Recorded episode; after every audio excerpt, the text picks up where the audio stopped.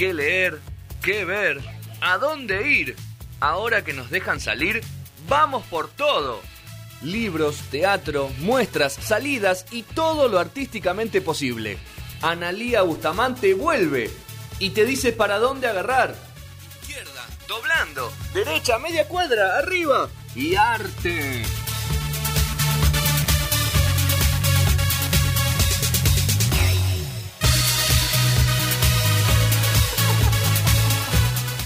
Para. Está Está todo, todo, está una todo. rave, es una ¿Estabas rave. pasado con ese separador? No puedo ni negar ni confirmar de que ha hecho separadores bajo los efectos de algún tipo de sustancia. Ok. Que puede ser té. Que puede ser un montón de Algún, sustancias. sí. El que Fueron tiene- muchos días, ¿eh? Que tiene mucha mateína y teína. Fueron muchos. Fueron sí. muchos días, hubo días donde había cosas más bajas, otras que te subían. A mí me gustó cómo quedó. Te gustó, me alegro. Lo, lo hice pensando en vos, así Pero que. hacer el texto un poco más corto. La próxima. Pero la próxima tratar de que el texto. Ah, pif. 30 Bueno. segundos, 40. 19.40 de este lunes 4 de abril. Bueno, arrancamos con el primer crossover de los 15 años de No Sonoras. Donde vamos a hablar, vamos a mezclar un poco de literatura y un poco de, De cómic, de podemos cómic. decir. Ok. O sea, no, no se mezcla tanto. Porque el cómic es parte de la literatura. Y sí, Sí. ya está, podríamos decir, socialmente aceptado y hasta por los cánones artísticos, podríamos Sí. decir que sí. Esto mismo que nombraba al principio Rodri, que haya ganado el Pulitzer, es, y como primera, ¿no? Pero es un significado de que uno piensa que literatura, y lo mismo pasó en su momento con poesía, novela, cuento corto, microrelato, todo eso, pero más que todo el, em, la novela gráfica o el cómic. Uno de los, bueno, acá en Argentina, que es Fontana Rosa, Sí. que siempre se lo conoció mucho más por todo lo que era gráfica, Notoro Pereira, Bug y todo eso, y sin embargo tiene muchísimos cuentos que son geniales y todo, y también como que a veces no, no se lo toma, digamos, con lo otro también como obra de Como literaria. literatura, claro, como obra Sí. literaria. Bueno, Ahora sí. Ahora sí.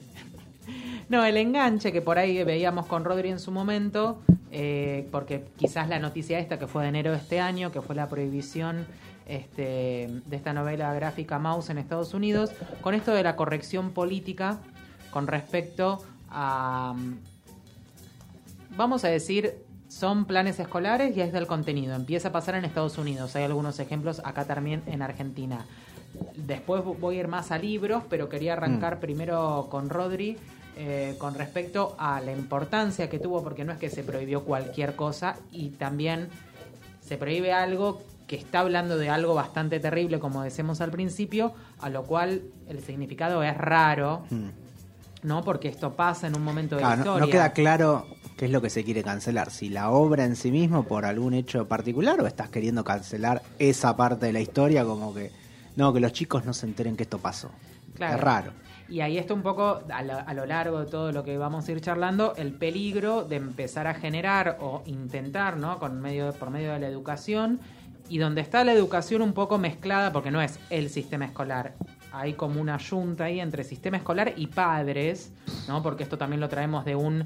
eh, se llamó en su momento, porque también lo traje como para linkearlo al final, un PIN parenteral que existió en España, un poco con mis hijos no te un me- PIN parenteral? no, porque existió como PIN parental que eran con mis hijos no te metas, acá hubo con respecto a la educación sexual, pero también eso hizo también un montón de contenidos este, y de información que también hasta dónde el pensamiento de los padres, eh, digamos, hay una mm, ley que directamente es una convención de los derechos del niño, donde el niño es un sujeto de derecho y no son objetos de protección. A Claro. lo cual, si bien uno puede tener cierta, cierto reparo en cuanto a algunas cosas, no, no es. Y esto, bueno, siempre se ha hecho, ¿no? En las bajadas con, con educación.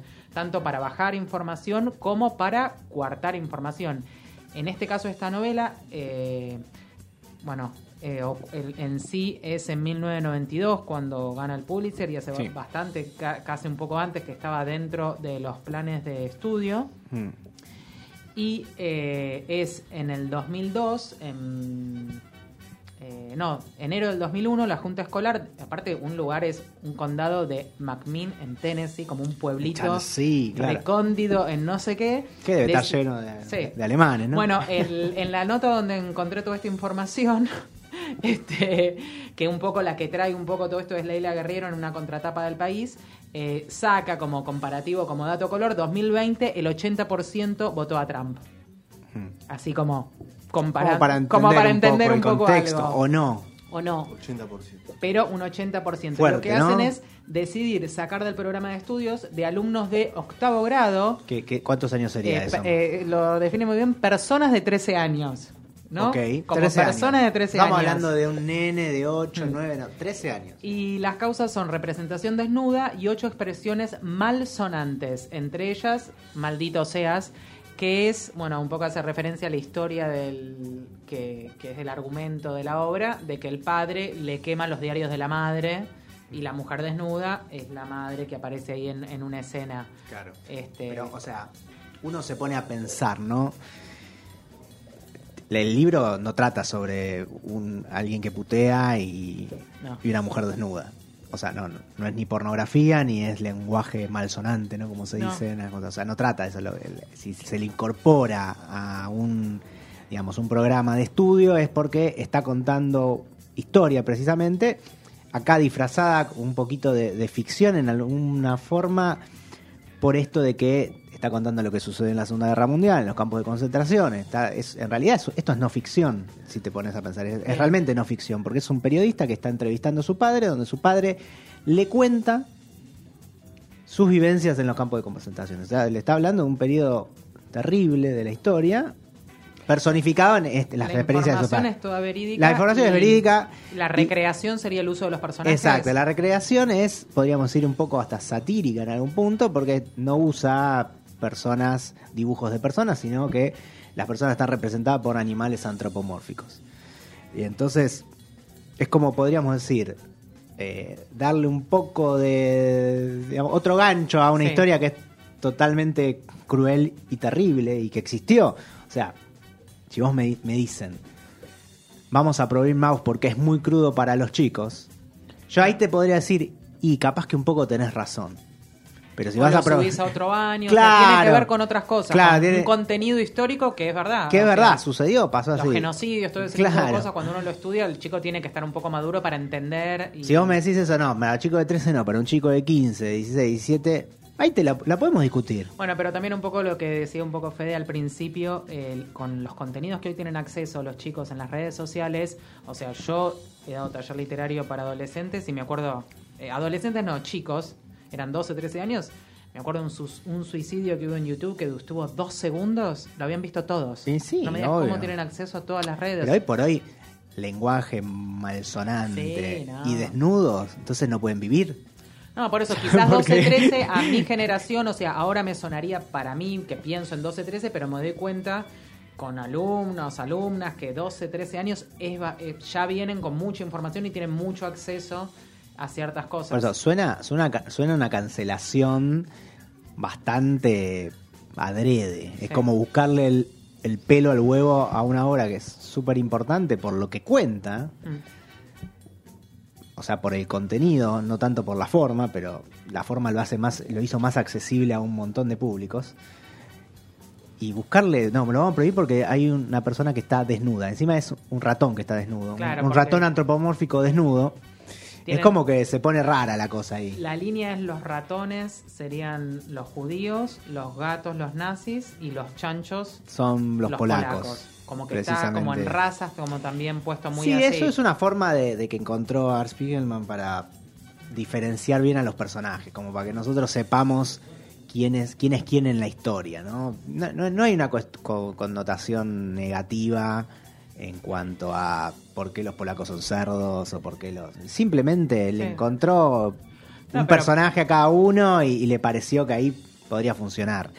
No es la primera vez que se hace esto- este tipo de cosas. No, No, no, pero llevar una historia que el chico para la única manera que puede tener acceso es por medio de un paper, una bibliografía, un libro, siempre o hasta muchas veces se usan películas, pero digamos, Mira que yo he visto películas sobre el holocausto. mm, Eh, lo que se lee en Maus, las experiencias de este padre, contándole a su hijo en una especie de entrevista que le hace él, como charla, pero que en realidad es una entrevista.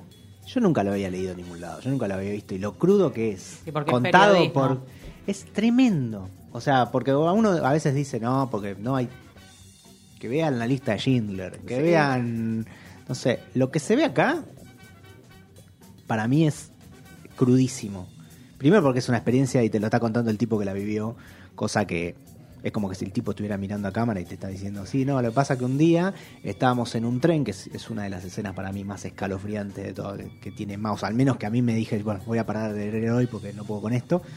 Los tipos lo subían en un tren, llenaban el tren de gente a tal punto de que ya no cabía más gente, pero seguían metiendo gente. Entonces, para no morirte ahogado, porque ya no había aire, la gente empezaba a subirse encima de la otra gente para tratar de, El hueco de de arriba. ponerse en la parte de arriba donde van las maletas de los trenes. Y bueno, al final del viaje habían muerto no sé, el 80-90% de las personas, aplastadas, asfixiadas. Y el tipo te con- contaba cómo él logró sobrevivir a esa situación y diciendo, no, tuve que pisar a, a tal, tuve que hacer esto. Es terrible, es terrible, es terrible. A mí una de las cosas que más me, me gustaron de Mouse, además, es que no es que está puesto... o sea, la está- voz de alguien. Claro, Sí, eso te iba a decir. El personaje, el que sería el padre. el padre no es un tipo como- querible, no es un tipo que vos decís, pobrecito, mirá lo que le pasó. Básicamente es una, es como si es un hijo que y un padre que no se llevan muy bien, que digamos. Porque él vuelve, a o sea, este el, el personaje de padre donde, desde donde narra vuelve a Estados Unidos y en Estados Unidos es racista de la gente negra. Claro. En- y, y se pone muy en lugar de que los demás tienen que tenerle lástima. Hmm. O sea que además de ser una obra que tiene que ver con el nazismo, también tiene que ver con el racismo en general. Y justamente que esté en la sociedad eh, norteamericana con los quilombos Claro, que tienen de sí, sí, sí. racismo, más que todo blanco-negro, este, habla de un montón de cosas. No, nada más que, eh, o sea, él habla de por qué mi papá es así, Mm. que lo termina entendiendo un poco con después de sus experiencias en, en- en los campos de concentración. Y, lo que lo más interesante también era eso, que no es, que el tipo que está contando la historia era un qué tipazo, qué buen tipo, me, me pone, me emociona.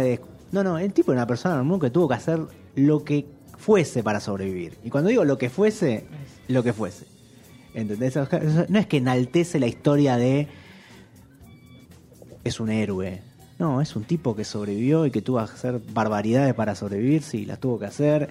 Y ahora es así, y, y capaz que es xenófobo, racista. Y bueno, con él también fueron xenófobos Bueno, pero es la racistas. parte más, es una parte legítima porque no deja de ser periodismo. Entonces, como que también que sea parte de un material escolar, es como si fuera, no sé, ciertos autores que, que se ven también tienen que ver. Roberto Art, eh, hay mucho eh, eh, Quiroga con Cuento de la Selva, con todas, muchas cosas elegidas tienen que ver con un contexto de que el autor haya estado vinculado con el hecho que está narrando. Por algo es material también de secundario y todo.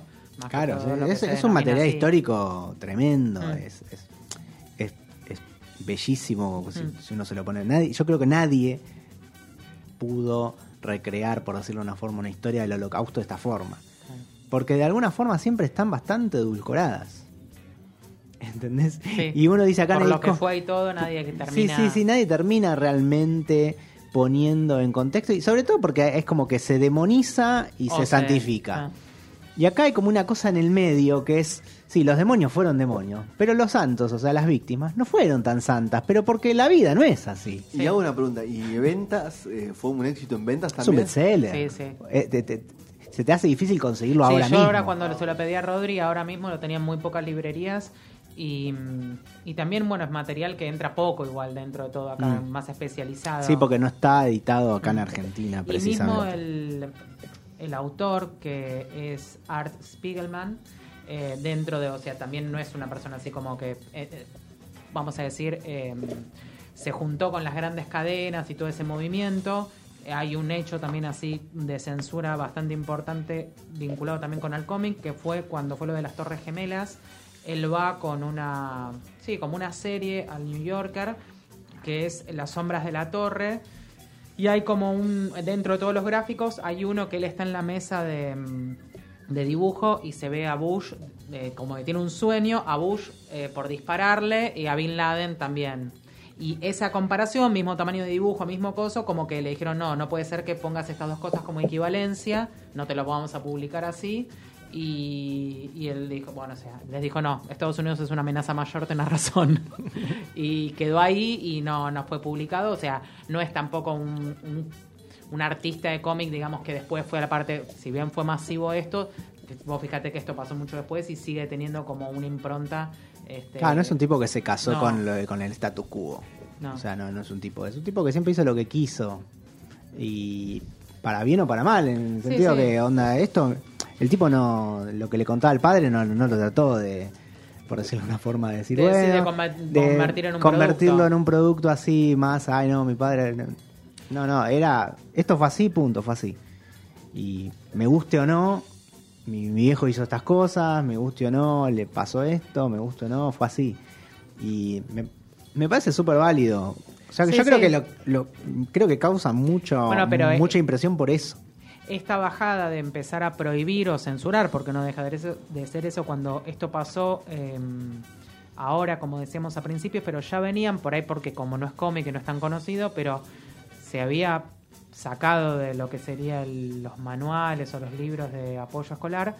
eh, se van a acordar porque esto es Huckleberry Finn Sí, de Mark Twain. Sí. Sí, se sí. bajó, mataron al ruiseñor, se bajó. O sea, pero son dos clásicos además, Sí, ¿no? que y toda la esto vida fue- se dieron. Sí, sí, sí. Y aparte esto fue este, en dos estados, en Virginia y en Minnesota. ¿Y, y cuáles fueron las Y, causas? eh, de insultos eso? raciales.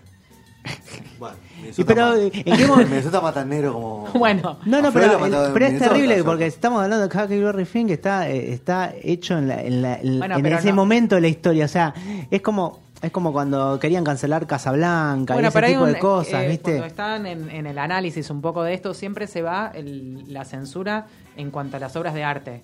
Eso es histórico. No es que porque un discurso, una cosa, o sea, es aparte libros viejos, vamos a decir, porque ahora Sí, con sí, todo sí, lo sí. que hay, este, y sin embargo se van encima de todo este material y se saca directamente y se empieza a tener, mm, bueno, nosotros mismos acá, yo estuve buscando en Argentina si había algunos antecedentes, eh, hay algunos l- ¿Libros cuentos. prohibidos? No prohibidos, pero había algo que seguramente yo lo veo con otras generaciones y los chicos ahora. Nosotros hemos leído como parte del programa algunos cuentos de Horacio Quiroga, que no son los cuentos de la selva justamente, Sí. que son de esos de locura y muerte. Mm. Y después también amor, eh, de Edgar Allan Poe, cuando uno empieza casi siempre lee Corazón del Ator. Sí. Y bueno, y son autores que se las traen y que no me parece, yo por lo menos tratando de recordar un poco lo que había leído y lo que me fue formando en cosas o lo que me llamó la, la atención o me asustó algo, y bueno, tenía que ver a veces con esta literatura, con ciertas películas, y yo tuve acceso. Mm. Eh, a- y, y a- analizando un poco todo esto, creo que no es que me, marcó mal, me dio quizás hasta herramientas para entender que quizás... Cómo, es, cómo era la vida o cómo es. A mí lo que me llama mucho la atención, sobre todo el tema de estas cancelaciones, ¿no? De algo que eh, cancelar a Mark Twain es como medio te fuiste a la mierda. Porque a lo que voy. O sea, no, está. Hay- hay, claro, hay en sus libros hay declaraciones racistas. Y bueno, ¿y en qué época se escribió Mark Twain? ¿Y Claro. qué está, está diciendo? ¿Mark Twain es racista y está diciendo yo, hola, soy Mark Twain, ¿no? ¿hay que matar a todos los negros? ¿O está contando una historia donde hay racismo porque en la época donde lo escribió, el racismo Era. era, Parte, era parte de la época? Claro. O sea, yo entiendo que la- la- hoy por hoy el esta cultura de la cancelación de edulcorar y de no los niños no tienen que ver pero yo un poco, Sí, un poco que la o sea que no, hay o sea la vida es es y pasó hay cosas que pasaron vos no podés tratar de, de frenarle todos los golpes o sea, primero que, que hay un problema de... O sea, que la humanidad está cada vez más tonta, no hay comprensión de texto, no hay comprensión de, coyuntura, de contexto histórico, de... Lo que, es como que no, arrojaban a los cristianos en el- los leones. No, no lo podemos decir más porque... Pero pasó. Claro. O sea, un día vamos Y a la hablar de la Segunda Guerra Mundial y no vamos a hablar de los nazis porque Claro. mataban gente. No, pero matar gente está mal. Sí, ya sé, pero pasó. Pero aparte, si hubiéramos sido una sociedad No que podemos evolucionó negar. y que hoy no pasa nada, Claro. hoy siguen pasando cosas bastante similares. Cami quería decir algo. Me parece que capaz que es un poco lavada de cara, ¿no? Como para decir, bueno, somos buena gente y vamos a prohibir un libro que habla de matar gente. Pero vos le estás, o sea, vos no le dejas leer eso a un pibe cuando después ve el noticiero a la noche y ve que mataron un negro, un policía mató a un negro porque es negro. Claro. Pero por eso es Pero- rarísimo. Es una lavada de Pero, cara medio berreta. Sí, tiene que ver con esto de. Primero que nosotros podemos opinar sobre estas obras de arte. Primero que existe alguien, que eso no es, por más que haya una junta escolar con familias y padres, que sabe lo que para el niño es bueno. Que eso va desde Es- los libros a un montón de cosas, con esto que decía el pin parenteral, como que vos siempre pensás que estás del lado de los buenos, pero la realidad es que no lo sabés. Y que vos pienses que tu ideología es la que va a querer tu hijo desde no comer ciertos animales, la religión o lo que va a leer, son demasiadas decisiones que vos podés darle un criterio, pero después la decisión es tra- independiente. tratar a, a- a los hijos como una propiedad Claro. es ya es un ya, ya estamos equivocados del vamos, ¿no? Pero Porque- se, a- se apoya mucho en esto que dice Cami de generar como una cosa. eh, sí, como medios. eh, como una cosa salubre, eh, sanitizada Sí, sí, sí, del sí. niño Como que. no voy a no voy a darle eh, pro- publicidad a esto, Claro, el- ¿no? o- Pero no es publicidad, no es que No, no. si, si vos o sea, existe, existió, Sí. va a seguir existiendo, o sea, para mí las prohibiciones eh, por general en cuestiones Bueno, artísticas no funcionaron nunca. La- una artística muy conocida que, que ahora, vos fíjate la vuelta de la vida, una de las más así que hubo en Argentina, que, o sea, busqué mucha de literatura, tienen que ver más con, los con el proceso, con otros momentos, pero sí en arte hubo una muy llamativa que fue la de León Ferrari. Mm. León Ferrari es el artista plástico argentino, falleció hace Muy poquitos poquito, años. sí, sí. Eh, la obra icónica que tiene es un avión. Es el eh, F-16 con Jesucristo. Con un Cristo arriba, Sí. que es una instalación muy. una cosa Y tiene eso acompañado de toda una serie que tiene que estar criticando la parte eclesiástica. Eclesiástica, no, No la católica, religión. Sino sí, sí. eclesiástica. Se hace una exposición en el Centro Cultural Recoleta un grupo del Opus Dei rompe toda la exposición, censuran la exposición. No, primero la censuran y después cuando la abren, porque no tiene, no puede censurar una obra de arte, estos van y la rompen. El que, el que va a la cabeza de este movimiento es Bergoglio, hoy Papa. Eso no, y, y es más, después tuvo como una vuelta esto porque esta obra, es la más importante de León Ferrari, no tiene un lugar físico estable. Como es una obra muy valiosa, circula por todos los museos más grandes del mundo. Estuvo en Almoma, está en todos y siempre está itinerante. En el momento que asume Papa Francisco, está expuesta en Roma.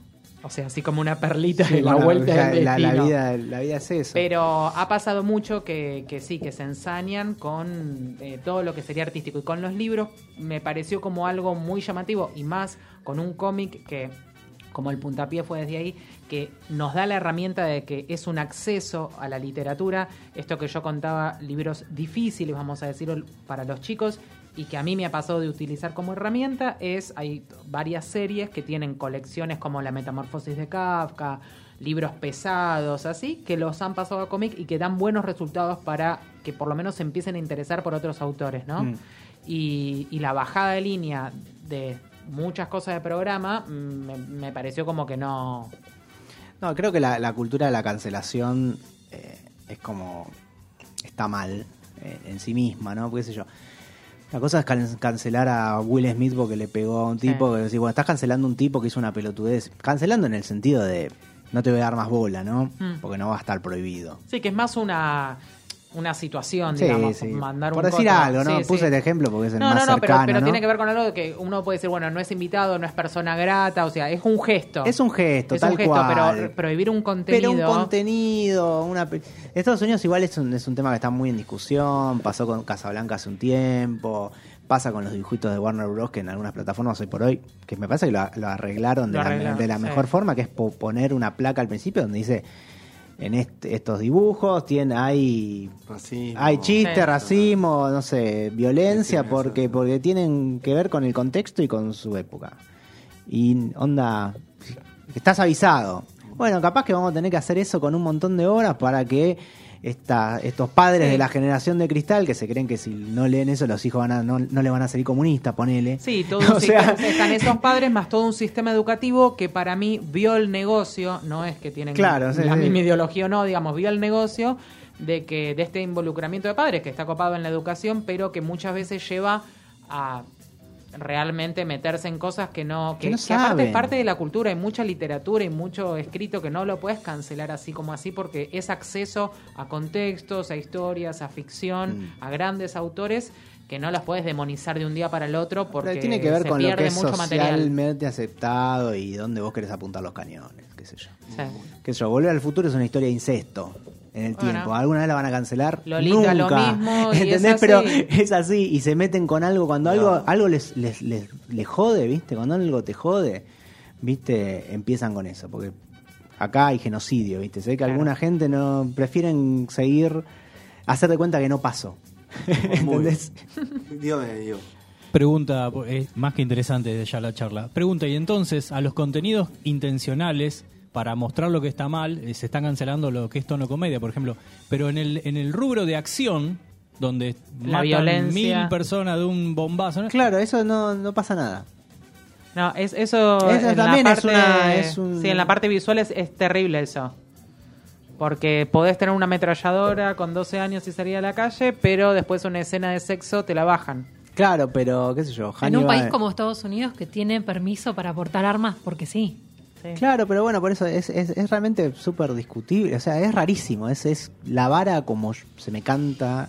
Como se me canta la tirar, literalmente. Porque No, pero es vos podés hacer una porque- serie sobre un asesino serial y está todo bien. Sí, Es documental. es documental. No, no, pero ponele que sea Dexter. Sí, sí. Eso estaría Ah, bien. ciencia ficción. Pero bueno. Mouse y la provisión del libro. ¿Ha quedado algo más? No, creo que no. No, si pueden bueno. conseguirlo. Estaba viendo Ah. que esta es una edición argentina la que tengo. Sí, yo cuando estuve buscando antes de saber que vos la tenías, hay algunos por Mercado Libre, así. Ahí puede ser que haya otro más, que es como una o No, uno dividido en dos. No, este, es, este, este que tiene las Es dos el partes. completo, Este sí. tiene las dos partes. Está bueno. Y. Nada, esto originalmente como. Perdón, estaba hablando Sí. fuera de micrófono. Originalmente, como cualquier cómic, o casi toda la historia de todos los cómics, salió en una revista. Eh, creo que fue en los años 80, donde- escribía. Una, creo que era del mismo Art Spiegel. ¿no? Y mm, bueno, salía por números.